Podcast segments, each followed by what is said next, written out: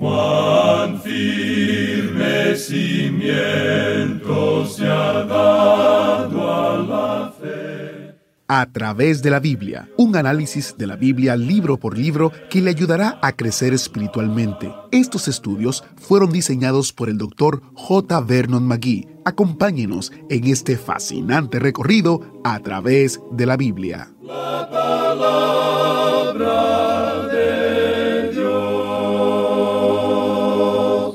estado alguna vez afuera por la noche bajo una inmensa bóveda de estrellas mirando hacia arriba y admirando la obra de Dios? ¿Verdad que es asombroso? Eso es lo que pensaba el salmista David cuando escribió el Salmo 8. Cuando veo tus cielos, obra de tus dedos, la luna y las estrellas que tú formaste, digo, ¿qué es el hombre para que tengas de él memoria, y el Hijo del hombre para que lo visites?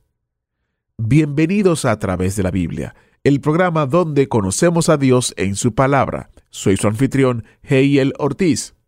Hoy estudiaremos Hebreos capítulo 2, donde el autor cita el mismo pasaje del Salmo 8. ¿Qué es el hombre para que Dios le preste atención? Dios nos hizo un poco inferiores a los ángeles. ¿Se ha preguntado alguna vez qué significa eso? Bueno, nuestro maestro Samuel Montoya explicará eso y mucho más en el estudio de hoy, así que quédese con nosotros. Antes de entrar en el estudio de hoy, quiero recordarles los recursos destacados de este mes que consiste en uno especial. El recurso de este mes es el comentario de Hebreos. Usted puede encontrar detalles de este maravilloso comentario que está basado en las transcripciones del programa que usted escucha y escrito por el Dr. J. Vernon McGee. Todos los comentarios están allí como descarga gratuita en nuestro sitio web a través de la biblia.org barra comentarios. A través de la biblia.org barra comentarios. También usted puede obtener copias impresas o en la versión Kindle a través de Amazon. Como usted sabe, nosotros no dependemos de la venta de recursos para financiar el ministerio, por lo que ofrecemos todo sin costo alguno en nuestro sitio web y en precios mínimos, muy mínimos, en Amazon. En cambio, el trabajo de a través de la Biblia depende del apoyo fiel y generoso de aquellos que se benefician de este ministerio. Este es el modelo que el Dr. Magui estableció y es como continuamos confiando en el Señor para la provisión necesaria hoy en día. Si usted ha apoyado el ministerio en algún momento, gracias. Usted hace una gran diferencia en las vidas de personas como Carmen y Alejandra, quienes nos escribieron recientemente. Carmen vive en España y escribió, Buenos días. Les escribo desde España y doy gracias a Dios por haber llegado hasta ustedes. Tenía muchas ganas de estudiar Isaías, pero necesitaba ayuda para entenderlo y gracias a ustedes estoy disfrutando de este libro a través de sus estudios y de su generosidad para los recursos. Que Dios les bendiga y los animo a continuar porque están haciendo mucho bien al cuerpo de Cristo. Alejandra nos escribió, He seguido su programa desde hace más de 15 años.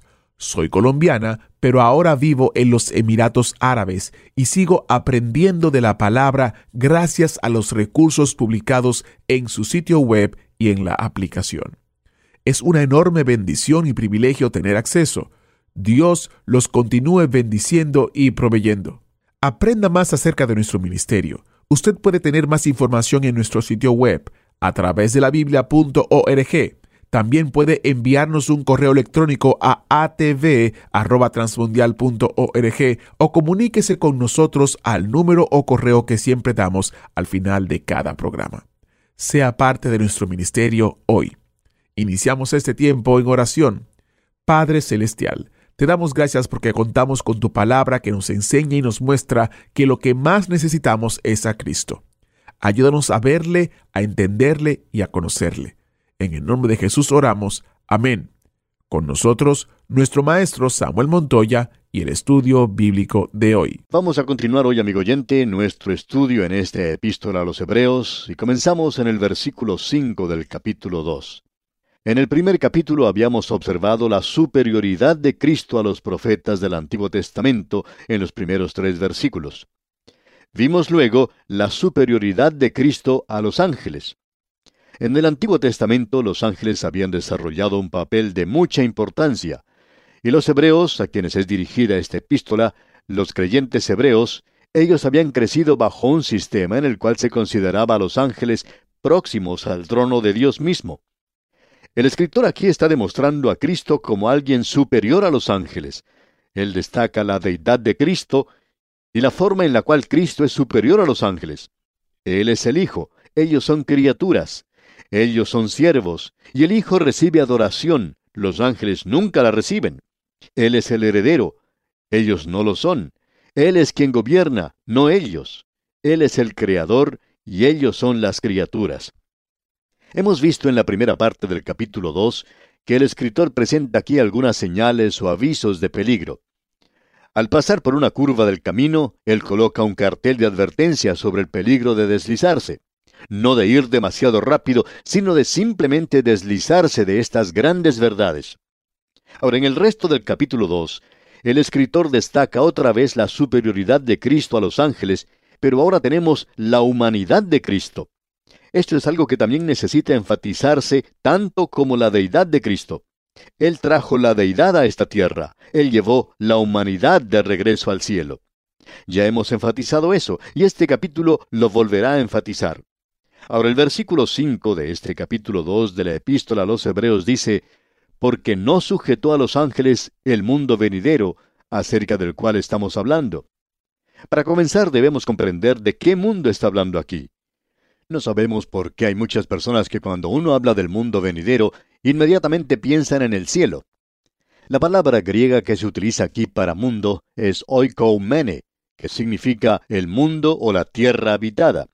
Se refiere específicamente a la gente sobre esta tierra, y así se usa en el Evangelio según San Mateo capítulo 24 versículo 14, donde dice, y será predicado este Evangelio del reino en todo el mundo y también en la epístola a los Romanos capítulo 10 versículo 18 donde dice, antes bien, por toda la tierra ha salido la voz de ellos. Por tanto, esta palabra no se puede referir al cielo ni tampoco a la eternidad. No se refiere a la dispensación de la gracia en la cual vivimos hoy, sino que nos habla del reino mesiánico, del reino que viene sobre esta tierra. Permítanos una vez más decir lo siguiente, que los creyentes hebreos que habían aprendido bien el Antiguo Testamento sabían que el tema del Antiguo Testamento es el reino venidero sobre el cual alguien del linaje de David reinaría. Y eso llegó a ser el cántico lema de cada uno de los profetas, el reino mesiánico. Ahora lo que él está diciendo aquí es algo verdaderamente importante. Dice, porque no sujetó a los ángeles el reino milenario que vendrá sobre este mundo. No solo que ellos no han gobernado en el pasado, ellos han sido siervos y mensajeros, no solo son siervos nada más en el día de hoy, sino que en el futuro ellos no van a gobernar tampoco. Continuarán siendo siervos. Ese es el pensamiento que el escritor está expresando aquí. Luego él va al Salmo 8 y nos presenta en realidad una interpretación de ese salmo maravilloso que tiene que ver con la creación. ¿Quién estará a cargo de la creación en el futuro? Escuche lo que dice el versículo 6 de este capítulo 2 de la epístola a los Hebreos. Pero alguien testificó en cierto lugar diciendo, ¿qué es el hombre para que te acuerdes de él, o el Hijo del hombre para que le visites? Detengámonos aquí por un momento. ¿Quién es el hombre? Bueno, el hombre es nada más que una criatura pequeña en uno de los planetas menores. Alguien lo dijo de la siguiente manera. El hombre es un sarpullido sobre la epidermis de un planeta menor. Bueno, eso realmente coloca al hombre en su lugar, pero pensamos que es más o menos aceptado. Nosotros somos algo muy pequeño en el universo de Dios. Alguien ha dicho que cuando uno levanta la parte más pequeñita de la creación, las partes de un átomo, y luego extiende su mano para buscar lo más grande, que el hombre se encuentra probablemente en medio de estas dos cosas. Él puede mirar hacia abajo y por cierto que mira hacia arriba. Pero lo importante no es que el hombre se encuentra en el medio de la creación física. Lo importante es que Jesús llegó a ser un hombre. O más bien, el Señor de la Gloria, la segunda persona de la Trinidad, se hizo Jesús, el hombre, aquí en la tierra. ¿Qué es el hombre para que te acuerdes de él? Bueno, la respuesta es esta. Jesús llegó a ser hombre.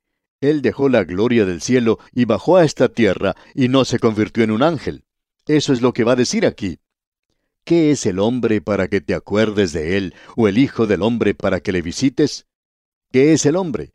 Bueno, el hombre en sí mismo no es nada. Físicamente, si uno separa los elementos químicos de su cuerpo y tratara de vender esos componentes químicos en el mercado, hubo una época cuando uno podía venderlos por unos pocos centavos, y quizá en el día de hoy, debido a la inflación, valga un poquito más. Pero en realidad no tiene mucho valor, especialmente cuando uno piensa en el valor del dinero del presente. Así es que el hombre no es muy valioso físicamente hablando. Mentalmente él piensa que es algo, pero conoce muy poco. ¿Qué es lo que el hombre conoce realmente en cuanto a este vasto universo en el cual estamos nosotros? Se ha gastado millones y millones para enviar al hombre a la luna para ver si se puede encontrar cómo comenzó todo. No se cree en el primer capítulo del Génesis, por tanto se explora la luna. Bueno, amigo oyente, Génesis capítulo 1, versículo 1 aparece como un lugar mucho mejor que cualquiera que hemos podido ver en la luna, y así lo aceptamos de esa manera. Así es que el hombre no vale mucho, mental, material o físicamente. No puede levantar mucho, tampoco puede hacer mucho. Cuando usted mira al hombre puede observar que es un pecador perdido, que se encuentra en una condición terrible. ¿Qué es el hombre para que te acuerdes de él, para que le visites? Bueno, Él nos visitó porque venía a comunicarse con nosotros y quería salvarnos de nuestra condición perdida. Ahora, en el versículo 7 de este capítulo 2 de la epístola a los Hebreos que estamos estudiando, dice, Le hiciste un poco menor que los ángeles, le coronaste de gloria y de honra, y le pusiste sobre las obras de tus manos. ¿Qué fue lo que hizo con el hombre? Bueno, le hizo un poco menor que los ángeles. Aún así, para comenzar, al hombre le tocó ocupar un lugar menor que los ángeles. El Salmo 8 nos presenta esto de una manera muy clara. El hombre fue hecho menor que los ángeles. Ahora, aquel que es mayor que los ángeles, superior a los ángeles, es el Señor de la gloria, y Él está dispuesto ahora a descender a un lugar menor que los ángeles, y no llegar a ser un ángel, sino un hombre. En el Antiguo Testamento tenemos el relato de un incidente en el que tomó parte el ángel del Señor. Se menciona el pacto de Jacob en el capítulo 32 de Génesis, y cerca de ese lugar el ángel del Señor luchó con Jacob. Y nosotros creemos que ese ángel del Señor era el Señor Jesucristo mismo. Él ha descendido hoy y se ha convertido en uno menor que los ángeles, porque se convirtió en hombre. Aparentemente el ángel es una medida, Él es la norma de las medidas. Cristo está sobre Él. Pero ahora Él desciende a algo menor que los ángeles lo hace para revelar a Dios. Él es el representante del hombre ante Dios. Él trajo a Dios a la tierra y llevó al hombre al cielo.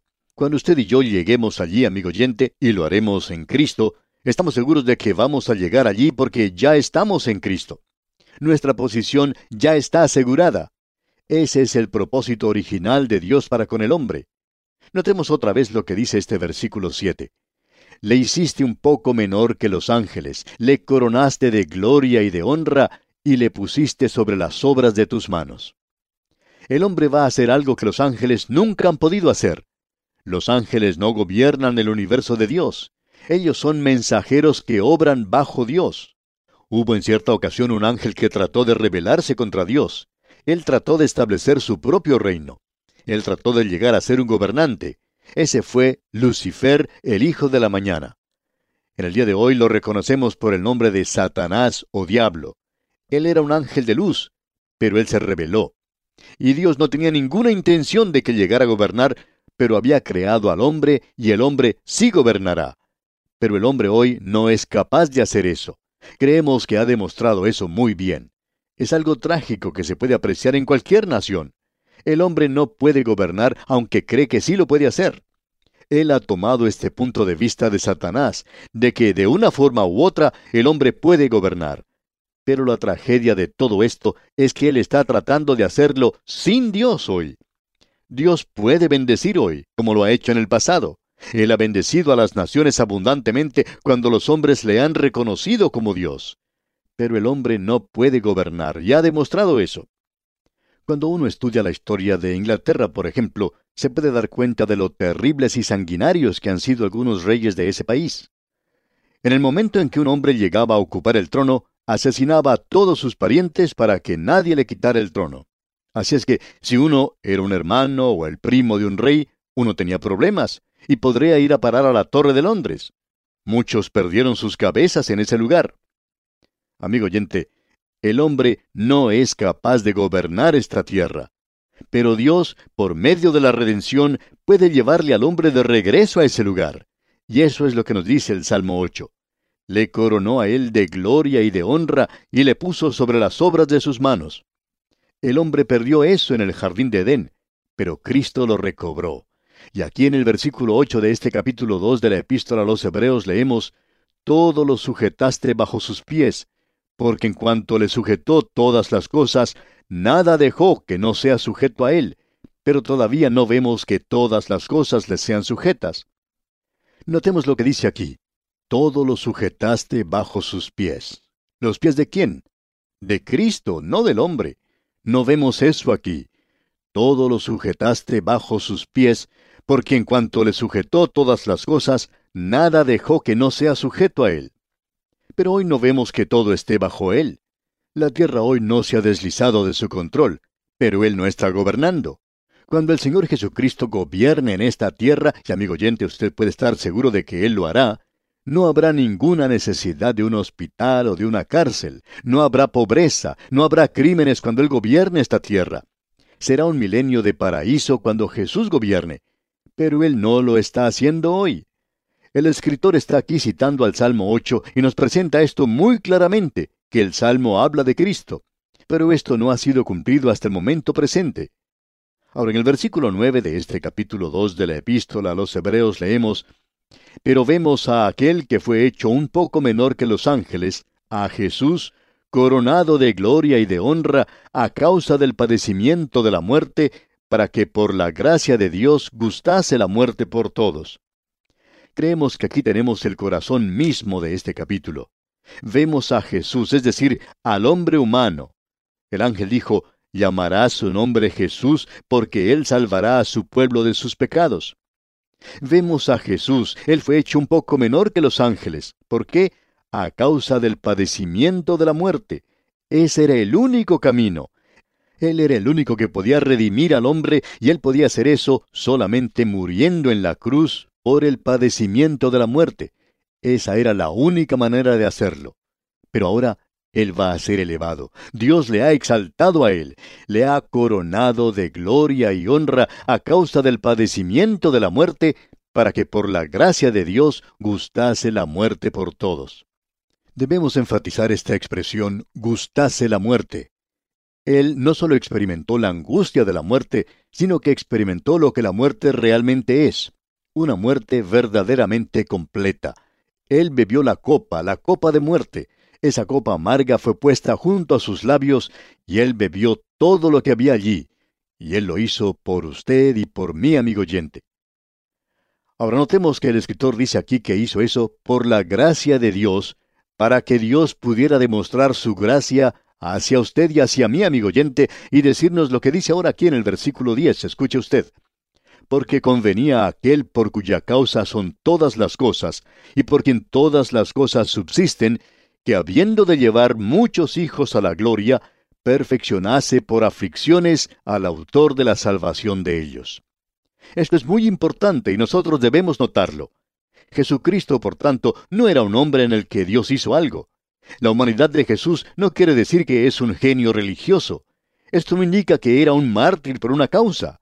Esto tampoco nos indica que Él nos está presentando un buen ejemplo. La humillación de Cristo logró dos cosas.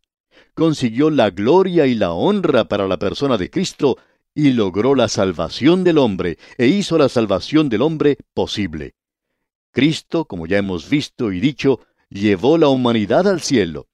Y allí hoy se encuentra un hombre en la gloria y allí hay gloria en ese hombre, algo que no había antes allí.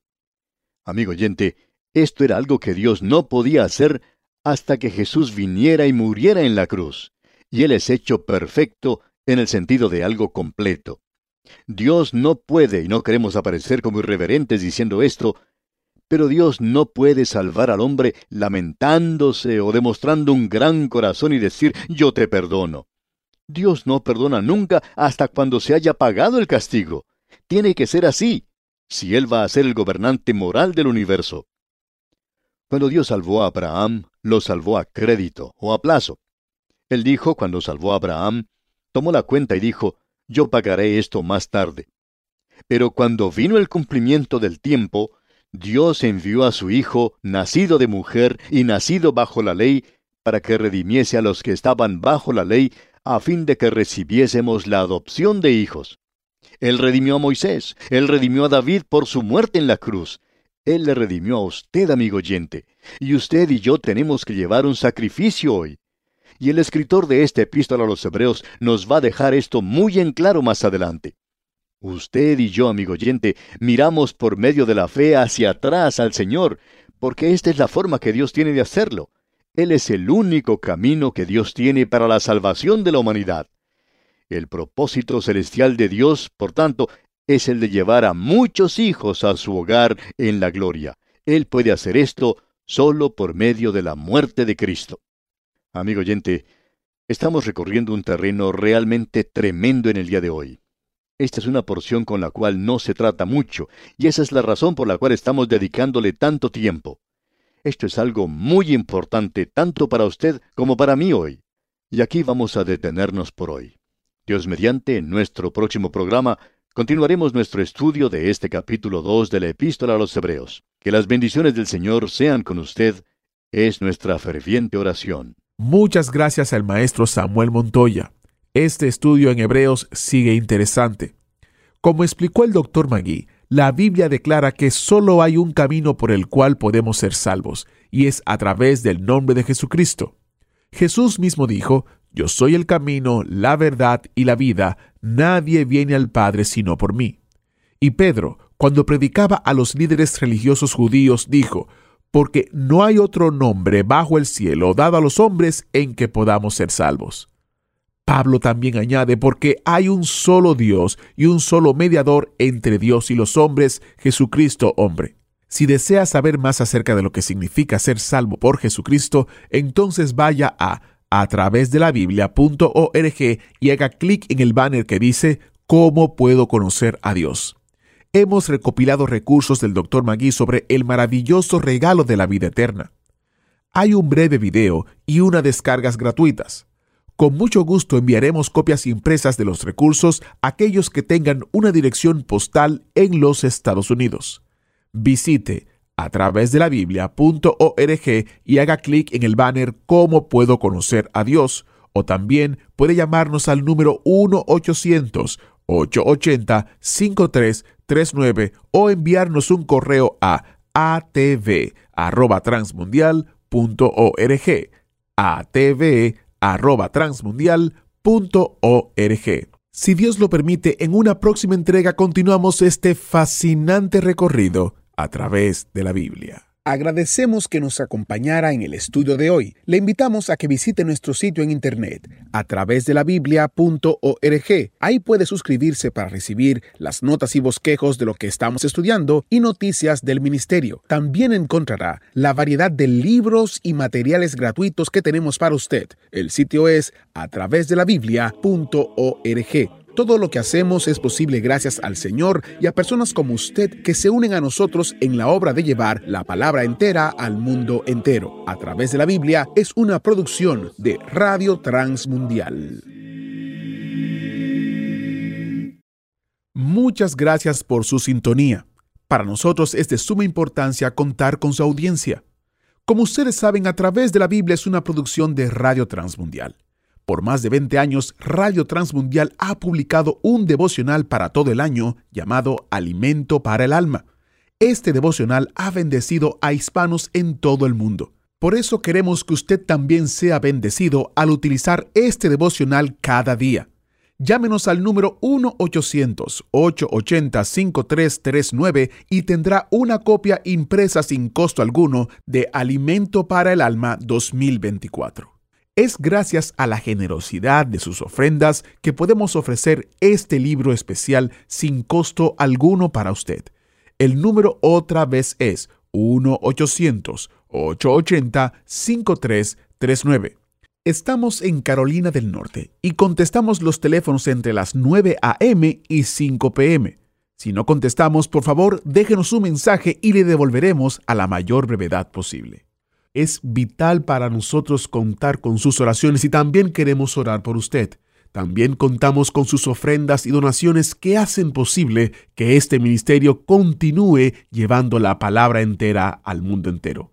Si quieres ser parte de nuestro grupo de oración o si quieres ser parte de nuestros hermanos que colaboran fielmente para este ministerio, solo debe de llamarnos 1-800-880-53